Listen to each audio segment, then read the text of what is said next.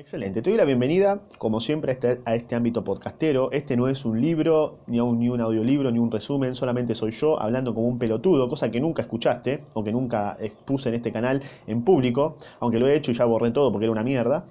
Eh, este va a ser como un podcast, un primer podcast de presentación en el cual voy a hablar, en el cual voy a exponer ideas a través de los libros que fui consumiendo en estos, en estos meses, también de, la, de, reflexiones que tuve mientras me estaba rascando un huevo. Eh, y básicamente contarte que soy Gonzalo, que tengo 22 años, y seguramente te preguntarás por qué carajo lees, por qué carajo haces un resumen. Bueno, te voy a explicar. Primero no lo hago por vos, ¿no? Porque primero que para mí vos sos la consecuencia de algo que a mí me gusta hacer. Hace un año más o menos, ¿no? Me, me di cuenta de que estaba siendo bastante estúpido, bastante pelotudo, ¿no? Decía, che, qué estúpido que sos, Gonzalo, la verdad. Me parece que como que tenés que encontrar algo piola para hacer. Y, bueno, empecé a leer, ¿no? Empecé a leer un libro que llamaba Tus zonas erróneas, que, ni siquiera es un resumen, fue como un libro que, encontré ahí en, en, mi casa y dije, bueno, voy a leer este. Lo leí y dije, uh, amigo, está muy bueno, quiero leer otro. Leí otro del mismo autor, que me pareció una poronga, ahí ya me empecé a, como, a confrontar con autores. Y una poronga, bueno. Y empecé a leer, ¿no? Empecé a leer más, empecé a leer más. Eh, más, libros, quise leer obras de teatro, como verás en los primeros podcasts son resúmenes de obras de teatro. ¿Por qué? No sé, porque me, era como que disfrutaba el hecho de, interpretar personajes y de leer en voz alta. Yo cuando leía y hacía esos primeros resúmenes, yo leía tipo como en una voz media, en un tono alto, ¿no? Y como que lo disfrutaba. Pero ¿qué pasa? Claro, no me estaba escuchando nadie y parecía un loco de mierda. Entonces dije, bueno, a ver, ¿por qué no grabarlo y subirlo a, internet, a YouTube, que quizás a alguien le pueda servir. ¿no? La consecuencia es que te sirva a vos, en realidad, no, no es que, que, que, el objetivo primordial es que te sirva. O sea, el, primer, el objetivo primordial es que a mí, a mí me gustaba hacerlo, ¿me entendés? Leer en voz alta era, era, algo que me... Que no sé, era como sentir que alguien me estaba escuchando y que quizás una opinión o, algo, o alguna reflexión que sacaba en el momento le podía servir a alguien. Esa es como la consecuencia, ¿no? que, te, que, lo hayas encontrado, que me hayas conocido, es una consecuencia natural de, de, los algoritmos de Internet. ¿no? Así que, ¿por qué lo hago? Porque simplemente disfrutaba de leer, empecé a... bueno, mi perra vomitó, random, dato random, y era como que quería tener nuevas ideas en la cabeza. Es que era como que siempre veía videos y me sentía entretenido, o miraba cosas y me sentía entretenido, pero no, no, me aportaba un carajo. Entonces dije, bueno, loco, voy a leer, voy a empezar a leer, porque la verdad que necesito tener ideas nuevas en la cabeza.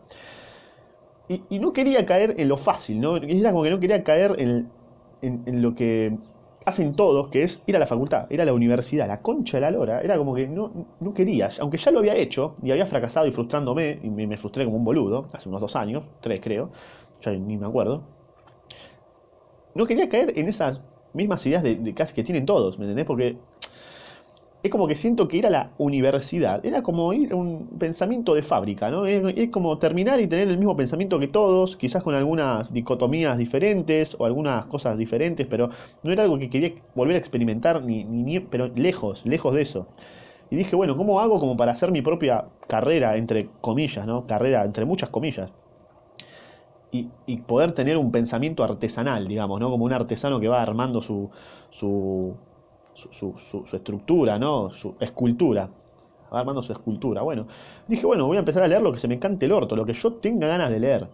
Empecé a leer obras de teatro, empecé a leer libros de, autoayuda o de, filosofía, ¿no? He, leído también uno de religión que me, se me que ni siquiera, ni siquiera lo voy a nombrar para no darle ni, ni, nada, nada, horrible, eh, que empezó muy bien encima, me, me enganchó, pero después una poronga terrible.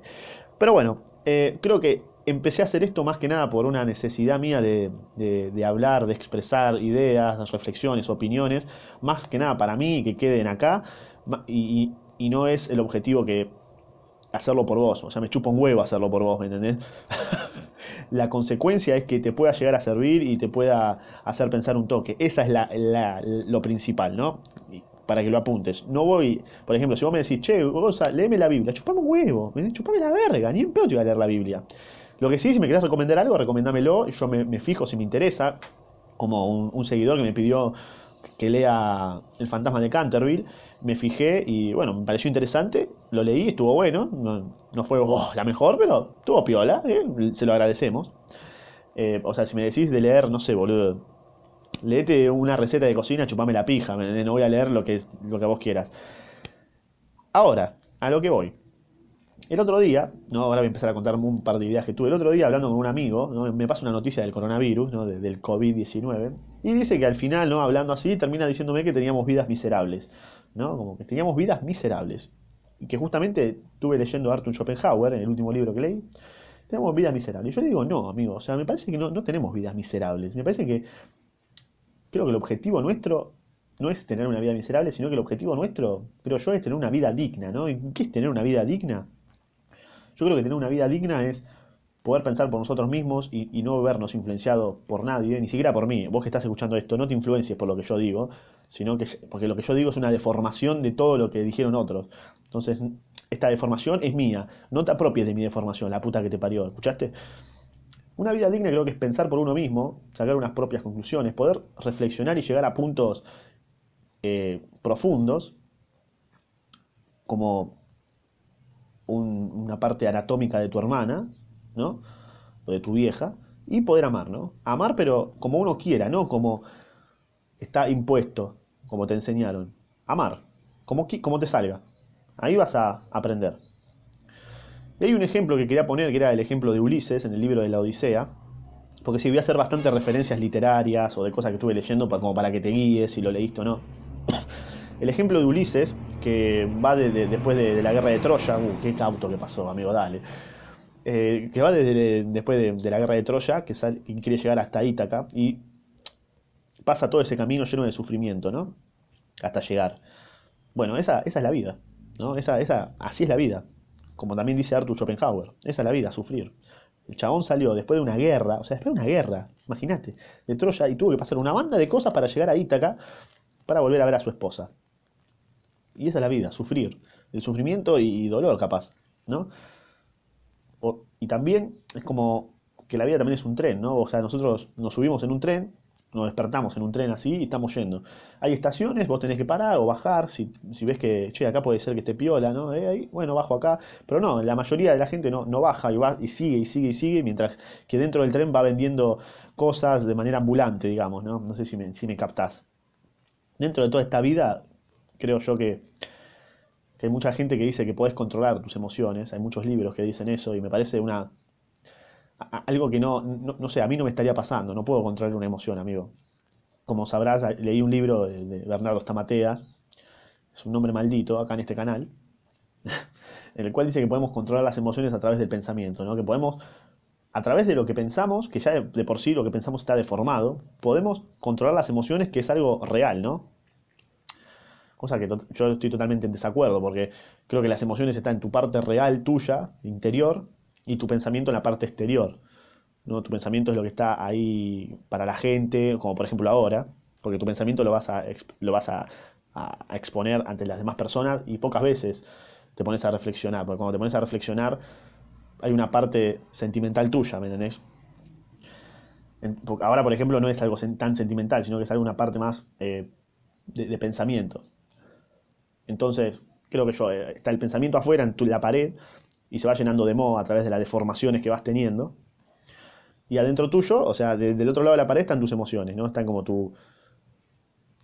Sí, está, lo que sentís, que es lo más real. Y eso no se puede controlar. O sea, solamente pasa y hay que aceptar eso que, te pasa. Y, nada más. Como decía justamente en el libro Ikigai, de Yoma Morita, que hay una, parte de la terapia morita que no, se puede controlar, no se puede predecir una emoción, solamente pasa y vos la tenés que aceptar y listo. Y ya está. Eso es básicamente una emoción. No, no, pretendas que con mi pensamiento diga, uh, bueno, voy a estar feliz, listo, estoy feliz. Que también es algo bastante que quería hablar del concepto de la felicidad, qué carajo es la felicidad. Y yo te podría decir así rápido que para mí es como un placer instantáneo, es como el poder satisfacer una necesidad rápidamente y ese, esa pequeña cuota de, placer, ¿me entendés? Como por ejemplo, no sé, estás acostado en tu cama, rascándote un huevo, como todos los días, como sabía, y decís, bueno, me quiero comprar eh, unas papas fritas, ¿no? Bueno, es como ese, ese impulso, ¿no? Bueno, vas, te compras unas papas fritas ahí, tuki, Y sentís ese placer cuando las, las, estás comiendo y ya está, listo, dura 5 minutos. A la larga, tanto placer instantáneo te hace pija. Después vas a tener diabetes, hipertensión, un montón de, un montón de enfermedades, ¿no? Cumpliendo siempre los placeres instantáneos. Entonces yo lo tengo el concepto de la felicidad como coincidiendo con Arthur Schopenhauer, como una ilusión, como un placer instantáneo, ¿no? ¿Y cómo se consigue el placer instantáneo? Porque obviamente, y con plata, con plata, o sea, justamente con plata, con dinero, conseguís todos los placeres instantáneos que querés. Por eso la gente quizás está todo el tiempo intentando eh, tener más dinero, más dinero, más dinero, para tener más placeres instantáneos, placeres instantáneos, que está como eh, maquillada con, el concepto de la, de la felicidad, ¿no? En realidad dicen qué es lo que querés en tu vida. Y quiero ser, quiero buscar la felicidad. Y sí, amigo, todos queremos buscar la felicidad, pero en realidad no vas a ser siempre feliz. Ya, de por sí un día puedes estar contento, otro día triste, y, así va a ser toda tu vida. No pienses que en un momento eh, determinado de tu vida vas a estar siempre contento, Porque no vas a estar bien siempre. No intentes decir, Ay, el objetivo de mi vida es estar feliz. No, boludo, o sea, no, es imposible estar siempre bien. Eh, busca, no, sé, busca otra cosa, o sea, qué sé yo, boludo. Algo que te, que te haga sentir identificado. Después hay una parte que quería citar de un estribillo de una canción del Cuarteto de Nos, que es una banda uruguaya de, rock, más o menos. De, la canción Roberto, donde el estribillo dice, a veces lo que dice el alma puede estar en lo cierto. a veces lo que dice el alma puede estar en lo cierto. Y coincido tota-, totalmente. Coincido totalmente. A veces lo que dice el alma puede estar en lo cierto. Es el instinto que nos reprimen desde que somos chicos. ¿eh? Desde, que somos chicos nos reprimen el instinto que podemos tener y, nos dicen, che, tenés que hacer esto, esto, porque esto está bien esto está mal, esto está bien esto está mal. La puta que te parió, déjame ir por mi instinto y ir por lo que yo quiero. ¿Eh? A veces lo que dice el alma puede estar en lo cierto, como diría el cuarteto de Nos. Y bueno, ya que estamos hablando de, de, de, todo esto, de verdades, y está pasando algo, como por ejemplo lo de Anonymous, que sí, me voy a colgar de esta fama duramente. bueno, vamos a aprovechar la tendencia, ¿no? Justamente Anonymous está siendo como un medio de comunicación de la verdad, ¿no? Como diría Miguel Ruiz. O sea, esto de la deformidad de los pensamientos también tiene una, base de Miguel Ruiz, ¿no? La voz del conocimiento y los cuatro acuerdos. Anonymous expuso bastantes cosas, ¿no? Sobre, sobre celebridades, bastantes cosas, lo cual me hizo pensar que todos somos medios de comunicación, ¿no? ¿Por qué? Porque ¿qué hace un medio de comunicación? ¿Qué hace la tele? ¿Qué hace la radio? Agarra un hecho, ese hecho es la verdad, es lo que realmente pasó, pero después lo deforma. O sea, no cuenta los detalles bien como son en, realidad, sino que va deformando para qué, para, para ir formando un pensamiento político dependiendo de cada, de cada cadena de televisión. Entonces, ese hecho en realidad nunca lo conocemos en realidad, así como hace Anónimos. Ahora, lo que me, me importa a mí no es hablar de Anónimos, sino de hablar de nosotros, que somos medios de comunicación. Nosotros somos medios de comunicación, los cuales vemos hechos en nuestra vida y la deformamos dependiendo de cómo nos, dependiendo de nuestros intereses. ¿No?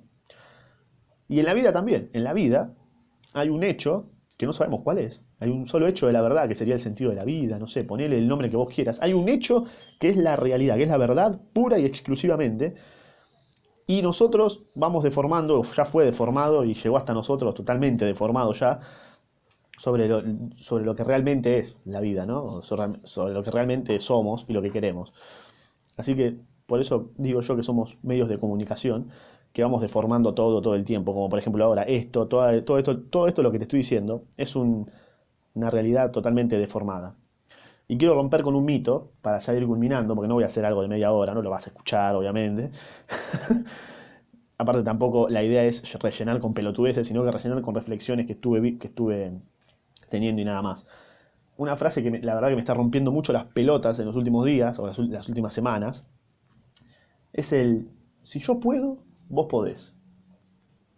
¿No? Ah, yo pude hacerlo, vos también podés hacerlo, solamente tienes que elegir hacerlo. Y a toda esa gente que piensa así, mi idea no es bajar la autoestima, porque yo no soy nadie para bajar la autoestima, simplemente decirles que no estoy de acuerdo con eso. O sea, vos tuviste una cierta cantidad de factores que te llevaron a lograr eso, de los cuales otra persona no puede llegar a tener esos factores. Por ejemplo, Michael Jordan tuvo una, cierta cantidad de factores para llegar a ser Michael Jordan y ser el mejor jugador de básquet. Yo, no, porque, o sea, yo me puedo proponer ser el mejor jugador de básquet, pero no voy a ser Michael Jordan ni en pedo, ¿me? Aunque me rompa el orto, no voy a ser Michael Jordan, porque primero, no me gusta el básquet, que eso ya es un factor principal y determinante, y después, eh, no sé, boludo, qué sé yo, acá, eh, dependiendo del país, no hay lugares que te enseñen bien básquet, o sos un manco, no hay gente con quien competir, sos un boludo. Y, y bueno, eh, no es si yo puedo, vos podés. Y esto, esto de Michael Jordan también va a, cua- a cualquier ámbito de la vida. Ser el mejor vendedor, ser el mejor, no sé, boludo, escritor, ser el mejor orador, ser el mejor comunicador. No se puede. ¿Me entendés? No, no es si alguien puede, vos podés. No. Debería ser, si vos, si vos lo sentís, lo podés lograr. Si vos sentís que podés lograrlo, lo vas a lograr. Yo creo que es esa. Yo creo que es esa. Si vos sentís que podés, lo vas a lograr. Ahora te podés frustrar y bueno, ves qué onda. Pero si vos lo sentís, anda por ahí.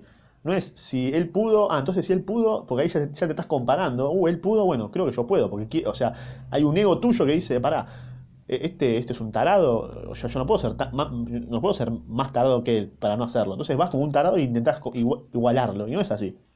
Si vos sentís que podés hacerlo, hacelo y listo. Pero no te compares. Para nada. No sé si, se si me expliqué bien. Y por último, para culminar, sí, porque se me ocurrió otra cosa, es la pregunta, eh, cu- cuando alguien te pregunta, tipo, che, ¿cuál es tu sueño a lograr? No sé, o sea, ¿qué diferencia hay entre la pregunta, ¿cuál es tu sueño? y la pregunta de a los 18 años, ¿qué querés estudiar? ¿Cuál es la, la diferencia? Explícame, a ver. Porque en realidad la respuesta que des va a encasillarte en un solo lugar. ¿Qué querés estudiar? No, no sé, abogacía. Bueno, listo, vas a abogacía. ¿Cuál es tu sueño? Eh, no sé, construir una casa. Y ya está, te encasillás ahí y no ves el resto, te, te- cerrás. ¿Cuál es la diferencia entre una pregunta y la otra? Me parece la misma maquillada de otra palabra. Por lo menos para mí, no sé qué, qué pensarás vos. La idea es que tengas un pensamiento tú propio y lo puedas comentar acá y que no se llene de estúpidos este canal.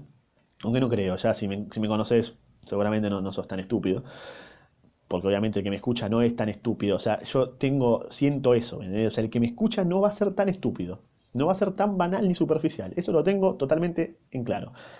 Bueno, esa era, esa era lo que quería eh, expresar. Porque en realidad vos podés tener un sueño, que el sueño en realidad es un- algo que querés lograr, es como algo, una meta, pero después capaz lo vas deformando y vas hacia otra, hay una bifurcación, vas hacia otra y otra y otra y termina, termina la meta totalmente deformada, o capaz la dejaste y fuiste hacia otra y, vas como cambiando de, sueño, entre comillas, o de meta, entre, entre comillas.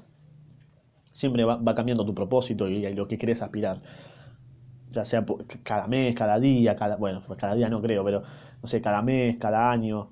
Es como que va cambiando y va, y va llegando a, a- distintos puntos y lo lindo es que va llegando a distintos puntos y no encerrarse en, un, en uno solo, terminar, ir a otro, terminar, ir a otro, no. Andar bi- bi- bifurcando y no ir por la misma ruta, sino metete por los caminos de tierra, se podría decir, ¿no? Andar por los caminos de, tierra acampá ahí, después a, si querés al camino normal y andá por otro camino de tierra y así, ¿no? Andá bifurcándote. Bueno, este era más o menos el, el podcast número uno, no sé, ponele, de presentación para la gente que quizás quiera conocer un poco más de mí, cómo pienso, cómo, cómo, qué, ideas tengo en la cabeza, que son ideas que tienen sus referencias literarias, de las cuales leo, y también sus referencias eh, ociosas mientras me estoy rascando un huevo o estoy andando en bicicleta, ¿no? Sí, porque ando mucho en bicicleta, XD. Es un lugar de reflexión muy grande. Eh, pruébenlo, ¿eh? Prueben andar en bicicleta, no sé, dos horitas por día. ¿Sabés cómo vas a reflexionar? Banda, amigo, banda. Así que bueno, eh, no sé cada cuánto voy a hacer esto, este, este estilo de podcast o este estilo de, de- de charlas, porque no es, bah, es una charla conmigo mismo, tipo psicólogo, o terapia, catarsis, qué sé yo. Eh, cuando se me cante el orto, cuando tenga la, la cantidad de, de ideas apuntadas como para hablar. Así que no, no, me, no empiecen a pedir, eh, boludo, eh, eh, hace otro, hace otro. No lo voy a hacer porque me lo pidas, así que ya, ya en presente y no lo comentes porque te voy a banear directamente y no vas a volver a comentar nunca más un video ni un podcast. ¿Escuchaste, hijo de remil puta? Ah, y la gente que no le gusta que putee, bueno, váyanse acostumbrando. Estoy intentando no hacerlo tanto, porque, y, bueno, puede, puede aparecer un sensible ahí, viste, como que bueno, está bien, vamos a respetarlo un toque nomás, pero vamos a seguir puteando y esta puteada va para vos, la reconcha bien puta de tu vieja, me encanta putearte, ¿sabes, forro? nada, hasta acá fue el, el podcast del día de hoy. Espero que el podcast del día de hoy, el podcast capaz del mes, del año, qué sé yo. No sé cuándo lo voy a volver a hacer otro. Así que nada, anda a escuchar el próximo libro, anda a escuchar un libro mío que, que haya leído. Eh, un libro mío, así como si yo fuese a, escri- a escribirlo, nada que ver. Un libro que haya leído, un resumen, no sé. Anda a escuchar el próximo podcast que haya subido, ya no sabemos. Te dejo mi Instagram para que ¿Para qué te dejo? No, ¿sabes qué? Dejo el Instagram de Onda. Si querés seguir, seguir. Si no, me chupa un huevo. Y también te dejo Spotify por si lo querés escuchar ahí mientras estás viciando, o estás en el bondi, o estás eh, masturbándote. Así que nada más. Nos vemos la reputísima